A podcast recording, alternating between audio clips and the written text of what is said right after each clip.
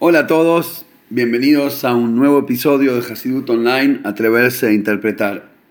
El podcast de hoy lo dedicamos para bendición especial por el cumpleaños de Jaime, Itzhak y Moshe Masri, que cumplen todos ahí juntitos uno al lado del otro.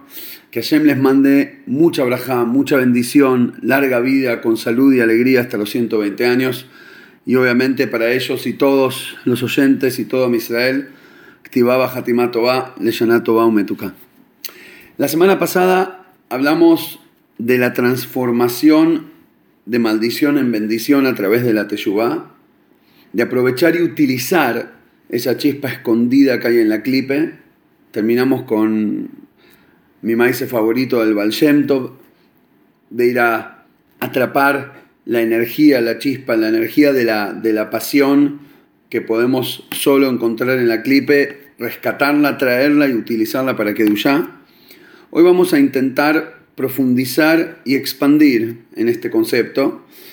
Eh, y vamos a la raíz de la idea, que es un pasuk en la Torá que dice lo siguiente: Ubikashtem misham et lo queja y buscarán desde allí desde allá lejos lo van a buscar a Hashem tu Dios, Umatzata, y lo vas a encontrar,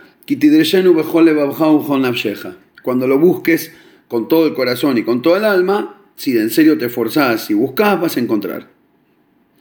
Ahora, para entender el contexto de este versículo, qué significa, y lo buscarán desde allá a Hashem tu Dios y lo vas a encontrar, ponemos en contexto general, de vuelta, estamos en Devarim, ya en la mitad hacia el fin de Devarim, cuando Moshe Rabbeinu se despide del pueblo judío y les da como un, reclamo, les da por la cabeza, para decirlo de alguna manera, los ubica en, frente a su, el desafío que les toca ahora al entrar a la tierra de Israel sin él, con Yoshua. Y en una, en una descripción increíble que hace Moshe les cuenta la historia de su futuro, que es muy loco, contar como historia algo que todavía no pasó. Y él les dice, miren, ustedes van a entrar a la tierra y finalmente van a tener país propio y alegría y éxito y plata y posesiones y propiedades y esto y el otro. Y como toda flor que apenas le sale el sol se burla del invierno, se les va a engordar el corazón y van a terminar pateando, van a terminar haciendo eh, injusticia, corrupción, eh, idolatría y etcétera, y no van a durar ni cinco minutos en la tierra prometida. Hashem los va a terminar exterminando y echando. Van a quedar en países ajenos, esclavos de gente que sirve a otros dioses, etcétera, etcétera, etcétera, etcétera. Ya nos cuenta toda la historia, ¿no? Y ahí, cuando toquen fondo, cuando te partas la cabeza contra la piedra al fondo de la mar, ahí te vas a acordar, uh, ¿Te acordás que habíamos metido la pata hace un montón? Ubicaste Misham. Y desde ahí, ahí sí me van a venir a buscar. Ahí sí van a ir a buscar la verdad. Van a tratar de conectarse con, tu esencia. Cuando ya no te quede nada, cuando ya estás eh, coso, desde allá lo vas a ir a buscar. Ahora el Hasidut, ese es el contexto literal y absoluto de la bajada de línea de Moshe Rabbeinu al pueblo judío antes de fallecer. El que se dio cuenta, se dio cuenta. Eh, ahora, el Hasidut hace un énfasis profundo en la palabra Misham, desde allá. El Hasidut dice la palabra Sham, allá, allá lejos, representa la impureza, la clipa, la cáscara, la basura.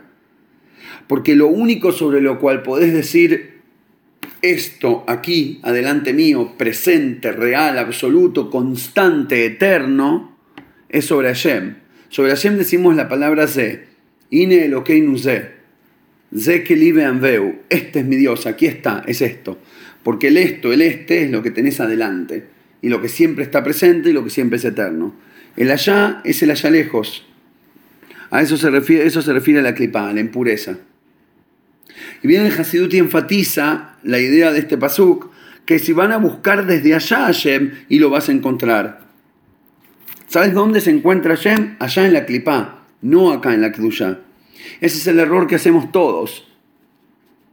Algunos se meten en la clipá porque les gusta la cáscara y la basura y no lo buscan a Hashem.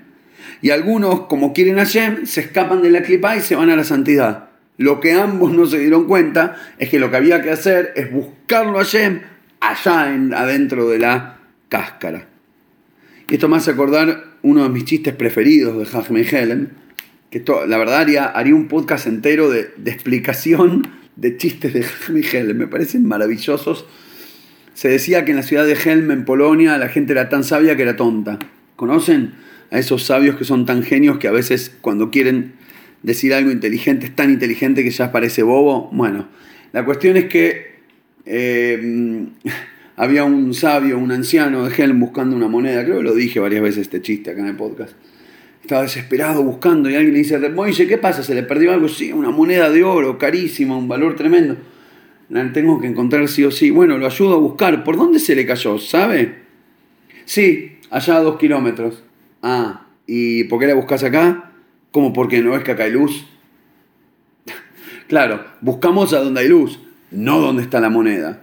En el lado de la cruz hay luz, entonces nos escapamos de la clipa a donde se nos cayó la moneda del alma, a donde perdimos el valor de nuestra pureza, de nuestra alma genuina, de nuestra luz, y nos escapamos hacia la luz. Y ahí empezás a buscar, claro, Jugen, pero se te había caído allá, no acá. Por eso, la chubá que hacemos en el mes de Lul tiene que ser buscar desde allá el acá. Es decir, claro, vos buscas el valor y la moneda, pero allá. En el Teilim 27, que agregamos en la tefilá en Shahrit y todos los días, desde el primero de Lula hasta, desde Rosh de Lula hasta um, Oshaná Rabá, cuando terminan las fiestas, eh, decimos Bakshufa Nai et Paneja Hashem Bakesh, que literalmente significa búsquenme y yo te buscaré Hashem. Y el Hasidú traduce como busquemos panay, no solo mi rostro, sino mi parte interna, busquemos nuestra esencia y a tu rostro, a tu esencia, Hashem voy a buscar. Porque cuando buscas de manera honesta, cuando buscas a Hashem de manera honesta, te vas a encontrar a vos mismo. Cuando buscas a vos mismo de manera honesta, lo vas a encontrar a Hashem. Por eso está el famoso maíz del Josi ese que vino al rebe de Kochk y después de viajar un montón finalmente llega a la habitación a tener su audiencia privada y el rebe de Kotsk, siempre tan sociable y amable, le dice, ¿para qué viniste? ¿De qué te sirvió todo el viaje? Y le dice, ¿cómo? No sé, para... Vine a buscar a Dios, vine a buscar a la, a la santidad, a Shem, a la Kedushá. Fua, qué pérdida de tiempo y de dinero, le dice al rebe. Si lo podías encontrar en tu casa y en tu ciudad, Dios está en todos lados. Al Fadi viniste. Bueno, digamos usted entonces, le canta retruco de Josid, ¿para qué vine? Acá viniste para encontrarte a vos mismo, le dice el Rebe. Porque el verdadero, lo que, lo que el, lo que el Josid no se daba cuenta es que en serio me está en todos lados. Pará, y el vos mismo también estaba allá. Pero como allá vivís distante y separado de tu propia esencia, al Hashem que ya tenías en tu casa no lo ibas a ver. Y el Hasidut, el Rebe, venís acá, el Rebe, el Hasidut que viene a enseñarte es a regalarte un espejo espiritual. Porque cuando te encontrás, lo encontrás. Y ahí ya no necesitas estar acá. Ahí lo puedes encontrar allá también. De hecho, no también. Davka. Justamente allá. Para entender esto, vamos a meternos mucho más profundo. Ahora sí, ajusten los cinturones de seguridad porque ahora despegamos. Eh, interesantemente, y en el mes de Lul, que es el mes que uno tiene que hacer un recuento de, su trabajo, hago un paréntesis, ¿no? En las últimas semanas varias personas, varios oyentes me dijeron que por momentos me pierden porque vuelo muy alto y de vuelta me vuelvo a cuestionar si, si debería enfocar mis esfuerzos en bajar más los conceptos que realmente créame que lo hago. Pero de alguna manera siento que también tenemos todos, y síganme, los buenos, síganme los oyentes, tenemos que todos hacer un esfuerzo por despegar. Porque si no despegamos y siempre bajamos todos los conceptos a nivel más simplón y hablamos solo de las cosas que ya nos caben de manera cómoda, como decía un amigo, la gente llama maestro al que le confirma sus preconceptos. Para eso el FADI. Para eso no me escuchen. Pongan Google Translator a sus propios pensamientos y, y y con eso alcanza. Bueno, yo cierro paréntesis. Ahora sí, vamos a volar alto y profundo. Para esto nos remitimos a un llamativo episodio que ocurrió el primer Rosh de la historia.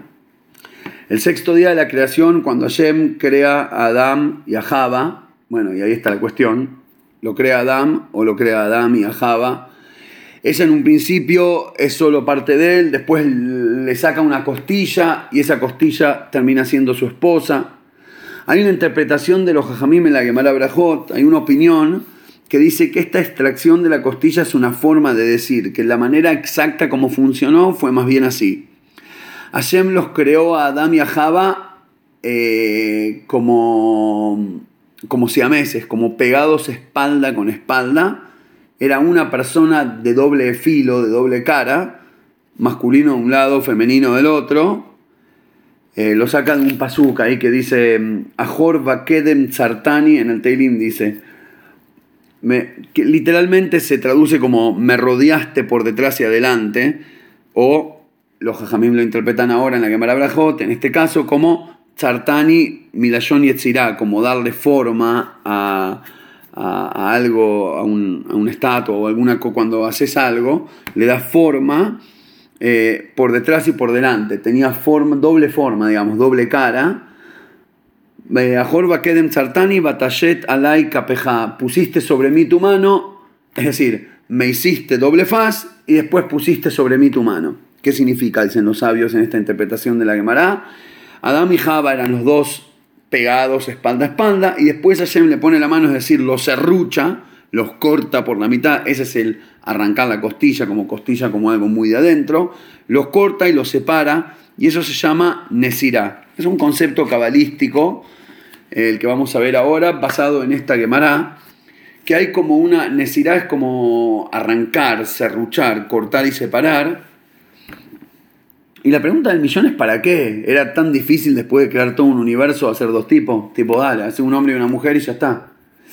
Hay como un secreto, como una como un mensaje en eso de que arrancamos pegados y, después hace falta un serrucho. Para, ¿y para qué era el serrucho cortarlos y separarlos?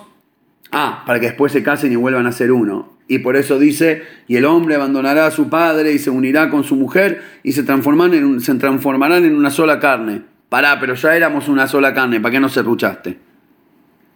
Y acá viene el, la tremenda, el tremendo mensaje que esconde este episodio eh, interesante.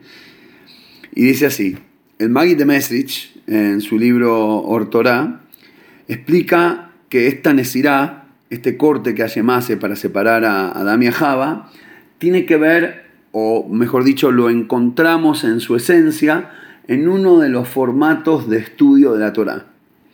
Nosotros sabemos que pasando de la Torá escrita, del Humash, de la Biblia, a la Torá oral, que es toda la Mishnah y la Gemara, a partir de la cual los sabios eh, desarrollan la halajá, que es la ley, el código de leyes de la vida judía, hay un gran paso, hay un gran esfuerzo para lograr del texto original la alhaja práctica, y eso se hace a través de Klalei Limud. Hay, reglas del estudio que los jajamim derivaron y, digamos, fueron extrayendo de la misma Torah formatos de interpretación.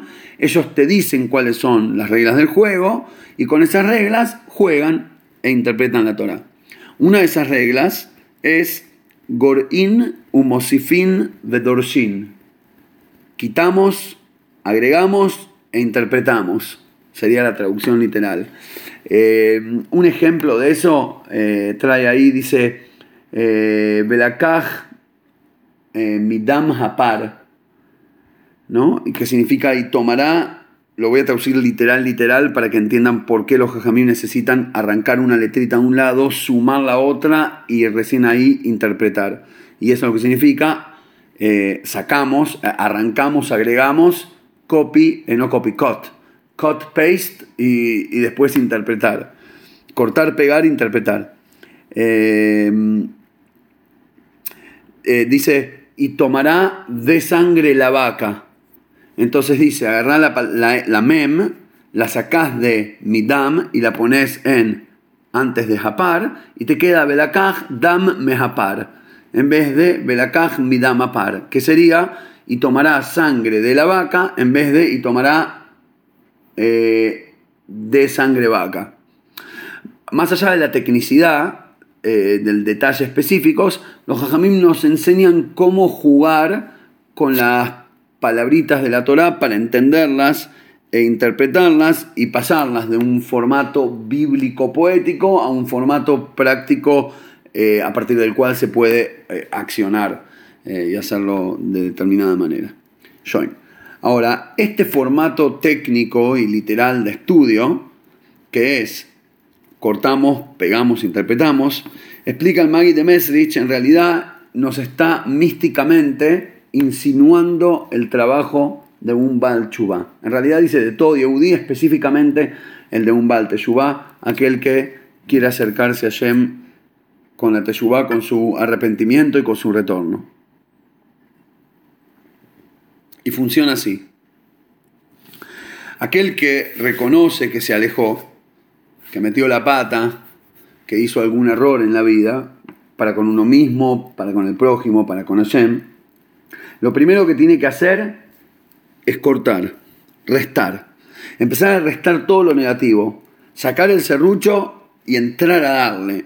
Serruchar no nada más aquello donde te equivocaste, sino mucho más. Una vez que cortás, cortá.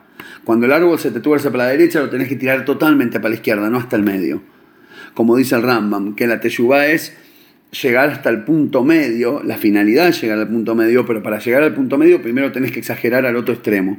Si sos un tipo gastador, por un año no gastes un centavo más que pan y agua. Y después vuelve a lo normal. Si sos un tipo tacaño, empezá compartiendo y regalando a todo el mundo un año entero, un mes entero, lo que fuera, 98% de tu sueldo para regalar. Que se te parte el alma del dolor quita. Después volvé, no es lo correcto. Lo correcto es 10% o máximo 20% para este de acá y el 90-80% para mí. Pero el que exagera para un lado tiene que tirarlo mucho para el otro y eso es restar, cortar todo lo negativo, serruchar la materialidad, pelar la papa del ser, lo llamaría yo. Porque hasta que no te vas al otro extremo de lo que te queda cómodo por naturaleza, nunca pelaste tu papa, nunca descubriste quién sos. Tenés que primero despojarte de todo, a ver qué queda. Atrévete. La gente que es muy charlatana, a ver si probamos a hacer silencio. Hay algo que se llama Tanit Dibur, ayuno de palabra. Probá. Probá dos días no decir una palabra. A menos de lo más absolutamente necesario para sobrevivir.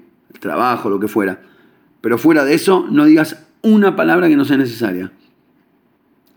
Creo que la mayoría de la gente ni se conoce a sí mismos en silencio. No sabe ni lo que significa estar en silencio. Prueba no comer. no comer, no hablar. Ah, pero no está bueno. Uno tiene que hablar para comunicarse, uno tiene que comer para vivir, claro que sí. Y después eventualmente vamos a buscar el punto medio. Pero primero despojate. Despojate de todas las cáscaras a ver qué queda. Para conocerte, para poder encontrarte frente al espejo de tu en Nefesh. Una vez que cortaste por todos lados, después Mosefim, ahí sí ya podemos dedicarnos a agregar. Agregar mitzvot, agregar pasión por la kedusha, pasión por el deporte, islahabus, fuego lo llama el Magui de Mesich. Ahí ponele fuego a las mitzvot, copate, hacelo con ganas, agregar todas las mitzvot que puedas. Si hasta ahora estudiabas un capítulo por día, estudia dos. Ibas una vez por semana a estudiar, anda dos veces por semana a estudiar Torah. Ponete las pilas y empezá a sumar. A sumar, a sumar, a sumar. Resta todo lo negativo y suma lo positivo. Menos menos da más. Entonces primero hacemos menos al menos y después le hacemos más al más. Y así quedamos con un montón más. Cuando tenés el Goir y ahí puedes hacer el Bedorshim. ¿Qué es Bedorshim? Entonces, literalmente dijimos es interpretar, que en lo literal del estudio era quitar la letrita, agregar la letrita y ahí entenderlo, interpretarlo. Pero la palabra lidrosh también significa exigir, buscar. ¿Se acuerdan que habíamos dicho? Lo vas a encontrar a Shem kitidreyenu. Cuando lo busques con todo tu corazón y con toda tu alma, cuando lo busques, cuando lo interpretes, valga decir, por el atreverse a interpretar, cuando lo interpretes, cuando lo busques. Y hay una traducción más. Drishaba Hakira era lo que hacían los jueces cuando les tocaba eh, interrogar es la palabra, interrogar al, al, testigo para ver si lo que decía era verdad. Y el rey enfatiza que los jueces no interrogaban solo el hecho en sí, ¿a dónde estuviste en la noche del 7? No el hecho en sí, sino todo lo de alrededor. Ay, ¿cuántos hijos tenés y dónde vivís? ¿Viste a veces acá cuando en Israel pasás bitajón en el aeropuerto? Te dicen, hola, ¿qué tal? ¿Empacaste solo? Sí. ¿Cómo se llama el marido de tu hermana? ¿Qué tiene que ver? Tiene mucho que ver, porque si venís planeando una mentira y estás escondiendo algo, te desubican, te hacen una gambeteada intelectual y ya te pusiste nervioso y empezaste a temblar. Y enseguida te sacan la ficha. El que viene a interrogar, interroga, y ahora lo conectamos con la otra traducción, buscar. El que viene a buscar a Shem, interroga por todos lados, no solo acá, allá también, porque allá está la chispita. Volvemos a lo que decíamos antes. Cuando restás lo negativo y agregás en lo positivo, ahí tu, tu ahí tu interrogación y tu búsqueda de divinidad va a dar resultado. Pero ¿qué hay que hacer? Hay que primero interrogarse, interrogarse a uno mismo, interrogar las midot, nuestras conductas, nuestras actitudes, nuestros sentimientos y sensaciones. Tenés que dedicarte a, constantemente chequearte, ponerte en el asiento del, testigo, del enjuzgado, del, del que está siendo enjuiciado y enjuiciarte. ¿Estoy siendo celoso? ¿Lo que estoy diciendo es por conveniencia propia o me importa el prójimo? Y así en todas las cosas. Lo que estamos haciendo, básicamente, ahí lo conecta con una idea de eh, cuando el profeta Irmiau, cuando el profeta Jeremías habla de, la destrucción del templo y del abandono de Jerusalén, dice, Sion Doresh Ein La, Sion, que es la traducción que, significa eh, Jerusalén, se quedó sin nadie que la busque. Los sabios dicen, ah, entonces quiere decir que había que buscarlo. ¿Qué es buscar a Jerusalén? No, no es literal, porque para eso pones eh, Jerusalén en Google Maps y te aparece. Buscar a Jerusalén, y por eso lo llaman en este caso Tzion, porque Tzion viene de la palabra Tziun con U, y Tziun es una mini marca de algo, como un cartel, lo explicamos alguna vez, como un cartel que te da indicio, un indicio de alguna cuestión mayor. El Yehudí tiene que ser el Zion. Yo tengo que ser el indicio de la luz de Hashem en el mundo. Como que cuando alguien te vea diga, ah, ah, sí había Dios, sí hay un Dios en el mundo, sí había un creador, mira, por ahí camina un Yehudí correcto. Por ahí hay alguien que tiene conciencia y responsabilidad moral, social, etc. ¿Por qué? porque parece que tiene Hashem. Cuando vos buscas al Zion, cuando buscas tu propio Tzion interno, cuando buscas tu transparencia más pura y transformarte en una representación de, de lo supremo, en ese momento se da el Umatzata Kitidreyeno. Lo vas a encontrar cuando lo busques. Este Tidreyenu es uno buscar, dos interrogar, tres interpretar, cuando interpretás la vida de manera correcta, interrogás tus actitudes y buscas divinidad en todo, después de haberte atrevido a cortar y serruchar todo lo negativo, ahí podés agregar todo lo positivo y tu dorshin da resultado. Y ahora lo vuelvo a conectar con la necesidad original, con la comparación metafórica del, del, serrucho, del corte de Adán y Java. Porque la verdad que Java y Adam o, la pareja, la pareja es nada más un ejemplo, ¿se dieron cuenta? Todos ustedes que tienen pareja, que vuestra pareja es un ejemplo. ¿De qué? Del mundo entero.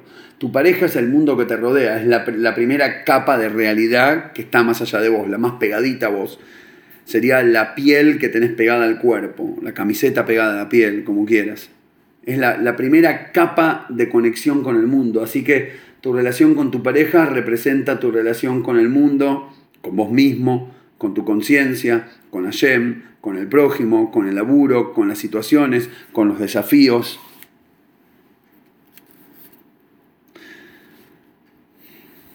Y a veces, a veces la tenemos, no sé cómo decirla, existe estar pegado, volvamos al ejemplo de la pareja, pero ya saben que nos referimos a todo, estar tan pegados que no pueden ni siquiera mirarse a la cara. No pueden tener una relación, ni más literalmente relaciones. No pueden tener relación porque no pueden estar cara a cara. Ah, pero estamos más que relacionados, estamos pegados. Claro, pero de espalda. De espalda significa, espalda, espalda es arrancar teniéndolo todo, porque la tenés atada, más la tenés pegada a la espalda, pero por atrás, sin conciencia, sin mirada de ojo a ojo, sin comprensión ni sentido, sin el cara a cara. Entonces podés tener toda la bendición ahí al lado, pero no la ves. Y seguís llorando porque no la tenés y la tenías pegada por detrás. ¿Y qué hace falta para poder ver la bendición? Una dolorosa serruchada. A veces tenés que cortar para separar, cortar que aquello bueno, aquella bendición, ese allá que en realidad es donde estaba la moneda de oro, pero como la tenés pegada no la vas a ver nunca porque la tenés atrás. Necesitas cortarla, distanciarla, quizás que duela, que sangre y que se rompa, pero ¿sabes para qué? Para poder desde la distancia tomar perspectiva correcta. Y por eso en una primera instancia de tu teshuvá hace falta cortar. Hace falta cortar con el mundo físico. Hace falta separarse de todo y mirarlo desde la perspectiva de la Torah. Pero no para quedarse ahí. Para volver a unirse. La separación de Java es únicamente para que se vean a la cara, se deseen y se casen. Vos te tenés que casar con el, con el mundo. Tenés que estar en el Yam y en el Yam encontrar la luz divina, porque es el único lugar donde está. Pero para eso primero tenés que tomar distancia. Porque la búsqueda de sentido que da frutos, y digo que da frutos porque también en lo más literal, en la pareja, pueden estar repegados de manera inercial, como ese amor platónico inicial, pero es una, están pegados de manera como automática y por ende de manera cliposa. Y esa espalda con espalda no da frutos. Para generar nueva vida hace falta estar cara a cara. Es decir, la búsqueda de sentido que da resultados y que da frutos es primero y ante todo serruchar. A la materialidad de la vida, a toda la bendición que Hashem te da, a todo aquello que contiene la moneda de oro de la luz divina, hay que primero tomar distancia y como un chiquilín mirarlo desde fuera. Primero no hables, primero no hagas, Primero no uses, o lo que fuera, y mirarla desde afuera. Encontrar la chispa divina de adentro. Y ahí empezar a agregar cosas positivas. Y después vas a ver cómo las buenas acciones ahora sí cuentan, y agregan, y suman, en vez de caer en un eterno barril sin fondo. Y por lo tanto el restar, agregar y, y buscar, que vendría a ser encontrar, el restar, agregar y encontrar es la fórmula de la relación con la materialidad de la vida que esconde la luz divina que es el tesoro que buscamos. Como dijimos antes, la luz de Hashem no está en la santidad, está que en la realidad. Pero en la realidad, si vas lejatjila directo a encontrarte con esa luz, no la vas a encontrar, vas a quedar pegadito espalda a espalda. Por eso todo el ejercicio religioso de separación de la materialidad es con la única intención de tomar distancia y de poder verla. Y ahora sí podés volver y tenés que volver y encontrarla y usarla de manera correcta. Podría dar cualquier ejemplo, el sexo, el dinero, la materialidad, la familia, lo que fuera.